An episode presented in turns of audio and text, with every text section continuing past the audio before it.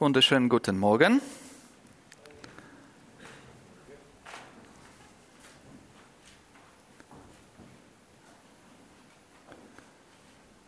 Wir werden uns gerade dem Text wenden, aber zuerst muss ich das noch einmal einschalten. Wir werden heute uns über einen Vers unterhalten, der hat eine sehr große, sehr großes Manipulationspotenzial. Es geht um das Gehorsamsein. Und äh, Trotzdem will es nicht so, wie ich es will, aber wir versuchen es trotzdem. Okay. Und wir werden mit einer Geschichte beginnen, die im Alten Testament stattfindet, die Geschichte vom Saul äh, und äh, vom äh, seinem Volk.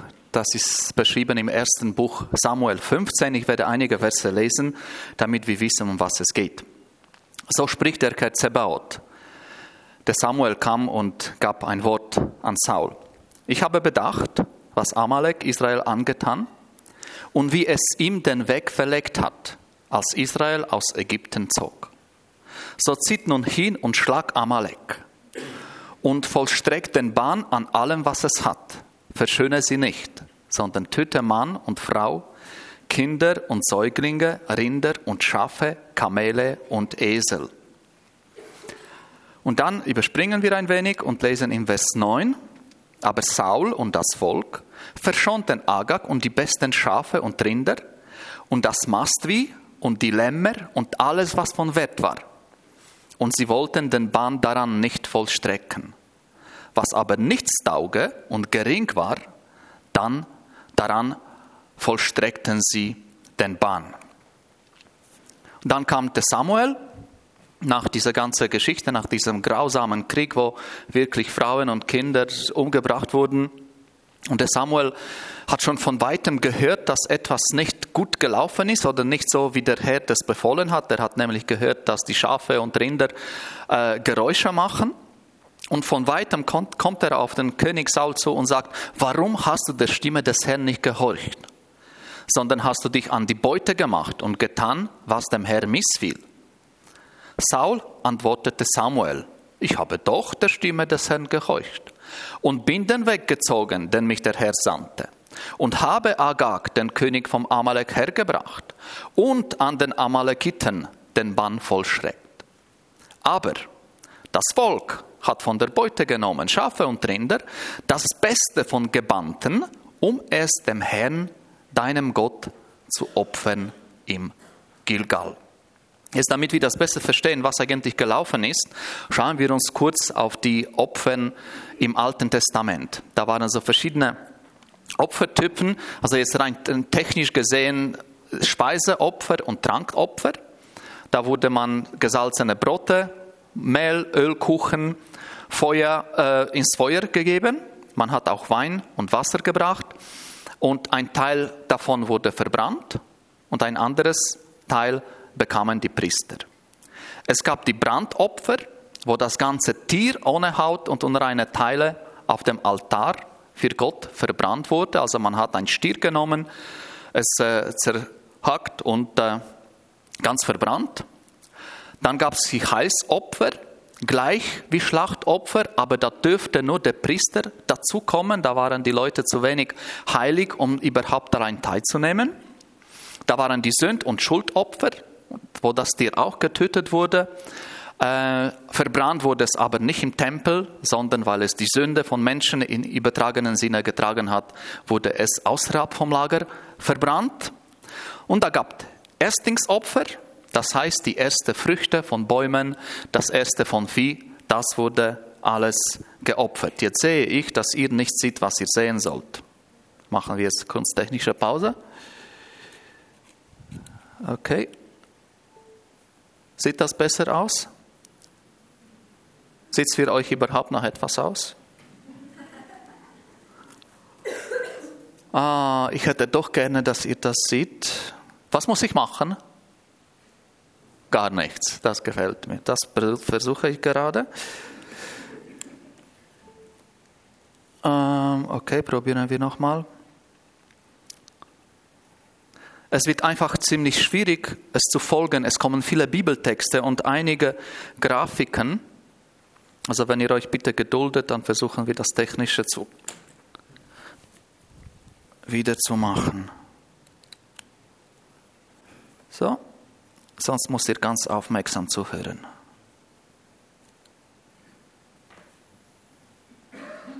So. Oh, auf das habe ich gewartet, genau auf das Oh. Aber schaut, da sind wir noch nicht so weit. Ah, da, da, da. So, da wären wir, das haben wir voll gelesen, das auch. Jetzt sind wir bei den Opfern. Und jetzt kommt dieses Tipp von Opfern, von dem wir gesprochen haben um was, äh, was äh, wir in diesem Bibeltext gelesen haben, und nämlich um das Schlachtopfer.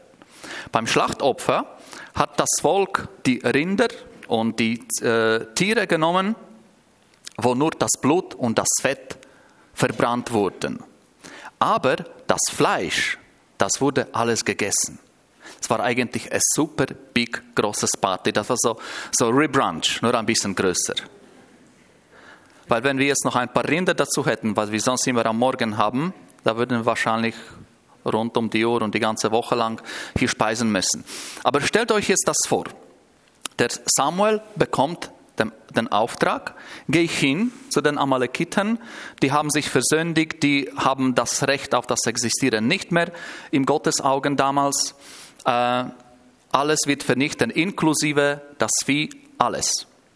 Aber der Saul, hat diesen sozialen Gedanken. Okay, jetzt haben wir aber Krieg geführt, jetzt haben wir gearbeitet, jetzt alles das zu vernichten, das macht doch keinen Sinn. Das ist wirtschaftlich äh, nicht so gut. Man kann doch das Beste nehmen und Gott möchte ja nur das Beste und daraus ein Fest machen. Die Soldaten, das Volk wird auch sich gerne daran beteiligen. Und aus diesen Gedanken heraus oder aus irgendwelcher anderer Motivation hat er das gemacht, was er gemacht hat. Hat er das genommen, wo Gott gesagt hat, du sollst nicht nehmen, und sagte dem Propheten, okay, aber wir wollen das Gott als Opfer bringen. Der hat ja das gerne. Das ist das beste Opfer, das es gibt. Da haben alle etwas davon. Das ist unser Rebranch, das ist unsere Siegesparty. Schauen wir, was passiert dann weiter. Samuel aber sprach, meinst du, dass der Herr gefallen habe am Brandopfer und Schlachtopfer, gleichwie am Gehorsam gegen die Stimme des Herrn? Und kommt das eben dieses manipulative Vers. Siehe, Gehorsam ist besser als Opfer und Aufmerken besser als das Fett von Widern. Gehorsam ist besser als Opfer. Und Später im Buch Jesaja, im ersten Kapitel, gibt es auch einen Text, wo Gott sich so richtig aufregt über die Opfer, die ihm das Volk bringt. Ähm, das spricht der Herr, was soll mir die Menge eurer Opfer? Ich bin satt der Brandopfer von Widern und des Fettes von Mastkälber. Ich habe kein Gefallen am Blut der Stiere, der Lämmer und Böcke. Das ist wie Gott käme zu uns durch Propheten und sagen würde, ich habe satt eure Branch und eure Partys und die Sachen, bringt mir das nicht. Bläh. Mir ist das zuwider. Wascht euch, reinigt euch, tut eure bösen Taten aus meinen Augen. Lasst ab von den Bösen, lernt Gutes tun. Fragt nach dem Recht, weist den Unterdrückten zurecht, schafft Recht der Weise, führt der Rechtsstreit der Witwe. Also an mehreren Orten im Alten Testament sagt Gott, ich will diese Opfer nicht. Ich will diese Opfer nicht. Und schaut noch, was das, die Entschuldigung vom Saul ist. Das ist auch eine von den Schlüsselstellen in diesem Bibeltext. Weil Saul sagt zwar, wenn wir dann die Geschichte genau lesen, ja, okay, ich habe gesündigt, aber jetzt ist das so halt, komm mit mir. Ich werde mit, den, äh, mit meinem Volk opfern und ich will, dass du mich als, als König bestätigst. Da gibt es noch eine Aktion, wo, wo der Saul dem Samuel seine Kleider kaputt macht. Das könnt ihr nachlesen, das ist eine spannende Geschichte. Aber was er sagt, ist, der, Samuel, äh, der Saul, das Volk hat es gemacht. Ich schau, ich habe schon das gemacht, was Gott wollte. Ich bin hin, ich habe Bann vollgestreckt, aber das Volk wollte, dass wir nachher Party haben und dass wir diese Sachen nehmen. Eben wirtschaftlich wäre es Blödsinn. Darum habe ich das gemacht. Und für mich ist das so ein Gedanke, das heute auch für mich eine Rolle spielt. Was will das Volk? Wie oft ist das Gesellschaftliche, was das Volk will, was das Volk denkt, eine Ausrede, um nicht das zu machen, was Gott möchte, sondern um das zu machen, was uns bei den Leuten Pluspunkte bringt. Oder dass wir, dass wir uns als Teil von Gesellschaft fühlen. Das ist ein Phänomen. Der gesellschaftliche Druck ist ein Phänomen, dank dem wir es auch gut haben. Wir tun zum Beispiel jetzt ist äh, die, die, zum Glück sagt jeder auch die, die große Mode äh, auf Umweltschutz. Jetzt, wenn du das Plastiksäckli nimmst und das Gipfeli einpackst, dann hast du ein schlechtes Gewissen hoffentlich. Schmeckt nachher nicht so gut, das Gipfeli. Wir essen es trotzdem. Früher, wenn sie gratis waren, diese fünf Rappensäckli, da gibt statistisch eine Belegung, wie viel mehr man davon gebraucht hat. Gesellschaft hat Normen, hat Standards, denen wir uns anpassen. Andererseits, wenn wir denken an das Nationalsozialismus im letzten Jahrhundert in Deutschland, wie wurde das überhaupt möglich, dass man sechs Millionen Juden vergast hat? Eben gesellschaftlicher Druck. Das Volk wollte das. Und weil das Volk das wollte, waren 60, 70, 80, 90 Prozent, hat man halt mitgemacht. Und das überträgt sich natürlich in jeder Gemeinschaft, auch in dieser Gemeinschaft bei uns in der Gemeinde. Dass man die Sachen mitmacht, weil die anderen das machen. So erschafft man die Kultur. Aber wenn das Herz nicht dabei ist, dann sagt Gott, weißt du was? Mir ist dein Tanzen mit den Flaggen oder deine erhobene Hände oder das, was du brichst oder dein Zwanziger oder hunderte Note, mir ist das ein Gräuel. Wenn du das nicht aus reinem Herzen machst. Und manchmal ist es gut, sich zu fragen, okay, warum mache ich das, was ich mache? Sei das in der Gemeinde, sei das in der Gesellschaft, sei das in der Politik, die Entscheidungen, die ich treffe. Sind Sachen, wo wir wissen, Gott hat es gesagt und eigentlich ist das so. Normen, Gesetze, Gebote. Aber das Volk will anders. Und ich will zu diesem Volk gehören. Ich will mich diesem Volk nicht stellen. Darum mache ich das mit. Das Volk hat so gewollt. Gehen wir ein bisschen weiter in dem Text. Ähm, das wird ein kurzer Ausflug sein in das Gehorsamsein in der Langzeitperspektive, weil in diesem Bibeltext, es sind so zwei Worte, die herausstechen. Das ist Opfer und das Gehorsamsein. Und wenn wir jetzt an die Langzeitperspektive denken und zurück zum fünften Buch Mose, eigentlich zum zweiten, aber nachher auch zum fünften Buch Mose gehen, dann lesen wir, was Gott sagt im Kapitel 28. Wenn du der Stimme des Herrn deines Gottes gehorchen wirst, dass du hältst und tust alle seine Gebote, also Gehorsam, die ich dir heute gebiete, so wird dich der Herr, dein Gott, zum Höchsten über alle Völker auf Erden machen. Und es werden über dich kommen alle diese Segnungen und sie werden dich treffen, weil du der Stimme des Herrn, deines Gottes, gehorsam gewesen bist.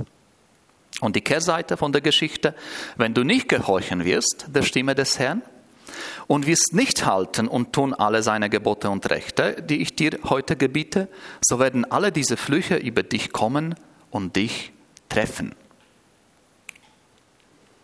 Und weiter im Kapitel 30, das ist auch dieses bekannte Kapitel, wo Gott sagt, schau, ich lege es von dir. Segen und Fluch. Das Leben und den Tod. Du kannst entscheiden. Du kannst entscheiden. Segen oder Fluch. Leben und Tod. Gehorchst du Gott und seiner Stimme oder gehorchst du vielleicht wie der Saul die Stimme des Volkes? Ich erlaube mir jetzt einen ganzen kurzen Ausflug in die Genetik zu machen. Das ist etwas, was mich beschäftigt in der letzten Zeit. Und zwar, ich habe einmal in der Fachliteratur gelesen, dass die Opfer von extremen Gewalt oder Opfer von Missbrauch oder Opfer von irgendwelchen ungünstigen Sachen, äh, auch beim Holocaust-Opfern, Überlebende von verschiedenen stressigen Situationen, vom Trauma, also traumatisierte Menschen, dass man feststellen konnte, dass bis zu dritte und vierte Generation bleiben im Erbgut Spuren von dem, was gewesen ist. Das heißt, bis zu denn, wenn etwas passiert oder jemand eine schlechte Entscheidung getroffen hat, seine Kinder und Enkel und zum Teil Großenkel werden davon betroffen. Und das ist interessant. Vor 4000 Jahren konnte man das in der Bibel nachlesen. Der Fluch geht in die vierte Generation. Also die schlechten Sachen, die schlimmen Sachen, die passieren, gehen bis zur vierten Generation. Es vergehen 4000 Jahre und Wissenschaft sagt, okay, vier Generationen später kann man das nachweisen. Also kurz über die, okay, ich sehe, was ihr nicht seht. Na gut, dann erzähle ich halt. Um, um was geht es in diesen genetischen Übertragungen? Wir, haben, wir wissen ja alles, dass wir Gene drin haben. Genetik, das ist, das ist so spannend. Es gibt so viele unnützliche Informationen, die man da lesen kann. Zum Beispiel, wer von euch hat gewusst, dass eine Kartoffel, eine Kartoffel zwei Chromosome mehr hat als der Mensch? Ist das nicht spannend? Genau, es bringt uns genau das. Okay, spannend. Und was? Etwas, was ich auch noch spannend fand, und zwar mathematisch gesehen bin ich dem männlichen Schimpansen ähnlicher als meine Ehefrau. Ja, und das denke ich auch, das ist so genial. Ich schaue in den Spiegel und ich sehe, das stimmt. Das stimmt. Das stimmt. Und Wissenschaft, sie belegen das. Wir sind näher den Schimpansen, männlichen, als unsere Ehefrauen. Spannend, bringt uns nicht viel. Ähm, um, warum bringe ich das Thema überhaupt? Weil eben die letzten Entdeckungen zeigen, dass dieses genetische Material, das in unseren Zellen gespeichert ist, ver sich verändert. Und in jeder Zelle im Kern der Zelle ist so wie eine Bedienungsanleitung für den ganzen Körper. Also zwei Meter von diesen langen, das kennen wir ja vom Fenster und vom Presse und von überall, diese Helix-Dinge, die man da sieht. Und äh, die letzten Erkenntnisse zeigen, dass wir eigentlich nicht die ganze Erbe unverändert weiter an die Kinder weitergeben. Die Hälfte vom Vater und die Hälfte vom Mutter sondern innerhalb vom ganzen Leben verändern sich die Dinge, verändert sich das DNA. Und es gibt Faktoren, äußere Faktoren, die das beeinflussen, wie sich das verändert. Das heißt, die Entscheidungen, die wir treffen, wir reden jetzt über sogenannte Epigenetik, das ist so eine, eine, ein Mechanismus, wo dieses DNA-Code wie abgelesen wird. Und du kannst die Gene drin haben, die für irgendetwas zuständig sind, aber sie können entweder abgelesen und aktiviert werden oder nicht aktiv werden. Wenn wir das vergleichen jetzt mit dem, mit dem Licht hier, da passieren Sachen jetzt. Hoffentlich passiert da was. Vielleicht soll ich nicht riskieren. Doch. Gene ein, abgeschaltet, Gene eingeschaltet. Diese Lichter sind vorhanden. Seht ihr das natürlich zu wenig? Oh, das sieht besser. Die Lampen sind vorhanden, so wie diese Gene jetzt funktionieren die und jetzt nicht. Und jetzt werde ich noch eine Zitate von einem Professor, Doktor und so weiter lesen. Universität Professor Dr. Medizin, Dr. Theologie, Magister Matthias Beck. Die moderne Genetik zeigt, dass die genetischen Information für den Körper und für Krankheiten nicht allein in den Genen liegt. Die Gene sind nur ein Teil der Gesamtinformation. Gene müssen aktiviert und inaktiviert werden. Daher ist die Frage entscheidend, welche Zusatzinformationen aus der Umgebung die Gene an- und abschalten. Diese Faktoren liegen zum Teil auf den Chromosomen, in den Bereich zwischen den Genen, sie liegen aber auch in den Proteinen, das wisst ihr alle, im Zytoplasma und jetzt. Schließlich auch im gesamten Innenleben des Menschen mit seinen Denken und Fühlen sowie seinen zwischenmenschlichen Beziehungen. Und das ist diese Entdeckung.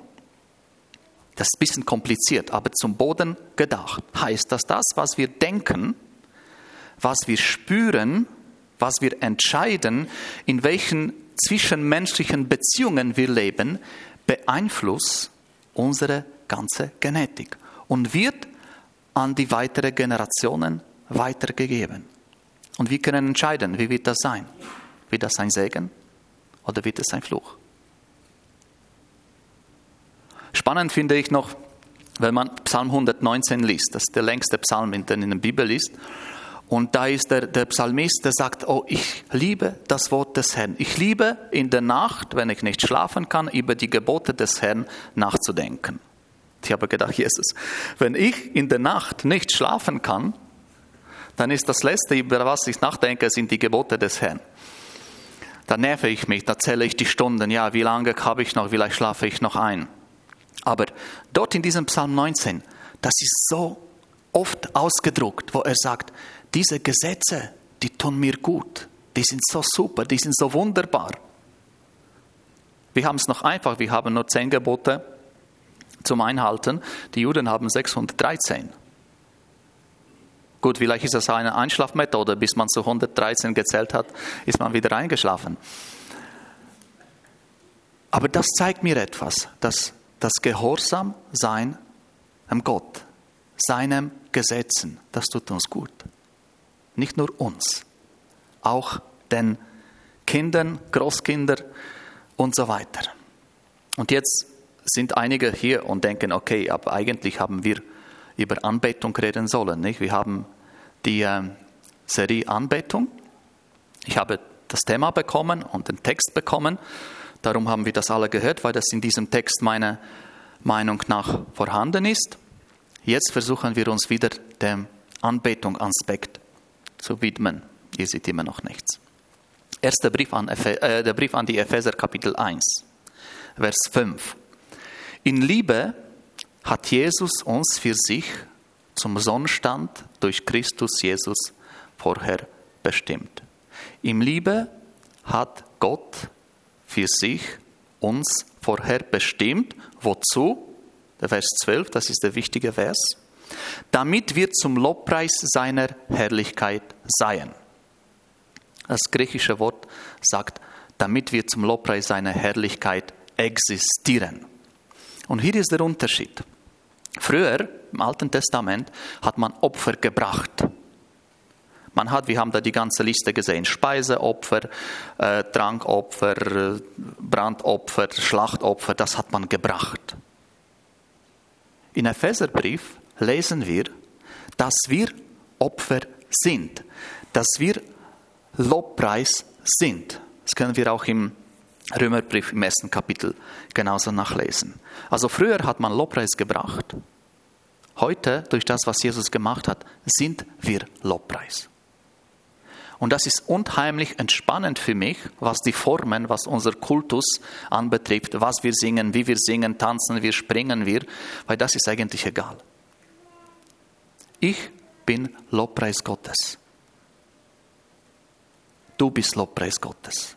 Und wenn du hier sitzt und vielleicht schon eingeschlafen bist oder, oder gänst, egal wie du aussiehst, wie es dir geht, du bist Lobpreis Gottes, weil Gott diese Opfer schon vollgebracht hat. Vollbracht hat. Weiter, Brief an die Römer sagt, wir sollen uns als lebendiges und heiliges Opfer bringen, also wir. Und im Hebräerbrief werde ich auch noch vorlesen, so lasst uns nur durch ihn Gott alle Zeit das Lobopfer darbringen. Das ist Brief an Hebräer 13. Das ist die Frucht der Lippen, die seinen Namen bekennen. Gott Gutes zu tun und mit anderen zu teilen vergesst nicht, denn solche Opfer gefallen Gott. Zwei Sachen. Wenn wir Lobpreis, Anbetung machen, beten wir mit unseren Lippen an, aber gleichzeitig in dem gleichen Vers steht, aber Gutes tun. Vergisst nicht. Wir haben im Jesaja im Kapitel 1 gelesen, wo Gott einfach sagt: Ich habe genug von euren Opfern. Lernt Gutes zu tun. Und da sehen wir auch, dass in Gottes Absicht diesen Lobpreis, dieses Vollgesang, die Anbetung mit dem, was wir tun für die andere, zusammenhängt. Und wenn wir Gutes tun, wenn wir Gott befolgen, verändert sich auch etwas in unserer Epigenetik. Es wird weiter als Segen. Es wird uns besser gehen und weiter als Segen an die weitere Generationen gegeben. Fassen wir es mal zusammen. Also erstens, was wir heute gehört haben, erstens, das ist das Erkenntnis für mich, dass wir dazu neigen, als Menschen eher das Volk zu hören, als Gott gehorsam zu sein. Das ist die Gefahr, in der wir sind. In der Gesellschaft, wo die Meinungen ausgetauscht werden, wozu stehe ich, wozu stehe ich nicht. Es gibt Sachen, die Völker machen, die Menschen machen, die Gott nicht kennen. Und das sind so viele mehr. Wir sind prozentual wenige Christen auf der Welt, auch in unserem frommen Gebiet. Es gibt Sachen, die nicht Christen machen und wir sagen oder, oder denken, okay, alle machen das. Dann mache ich das ja auch, das kann ja nicht so schlimm sein. Aber Gott sagte, na, das ist nicht meine Absicht. Ich will es anders. Und wenn du gehorchst, wird dir besser gehen. Vielleicht wirst du das nicht jetzt sehen, vielleicht nicht morgen, vielleicht nicht in einer Woche, vielleicht sich bei deinen Kindern zeigen, dass du gehorcht hast und Gutes getan hast. Zweitens, durch das Gehorsam, durch unsere Gedanken und Beziehungen verändert sich das Leben uns und der Kinder. Und drittens, wir sind das wohlgefällige Opfer für Gott. Unser Lobpreis, wir sind das Lobpreis. Und mit diesem Erkenntnis schließen wir auch diese Serie Anbetung, Lobpreis, Anbetung an. Nicht, was wir machen, nicht, wie wir es machen. Wir, so wie wir sind. Wir sind Lobpreis und Anbetung. Unser Mund unser Lebenswerk und unser Lebenswerk. Das tut uns gut und das ehrt Gott. Das werden wir jetzt noch machen. Wir werden noch ein Lied zusammen singen und wir können einfach so unbeschwert, wie wir sind, mit allen unseren Gedanken vor Gott kommen und ihm sagen oder nicht sagen, einfach sein. Amen.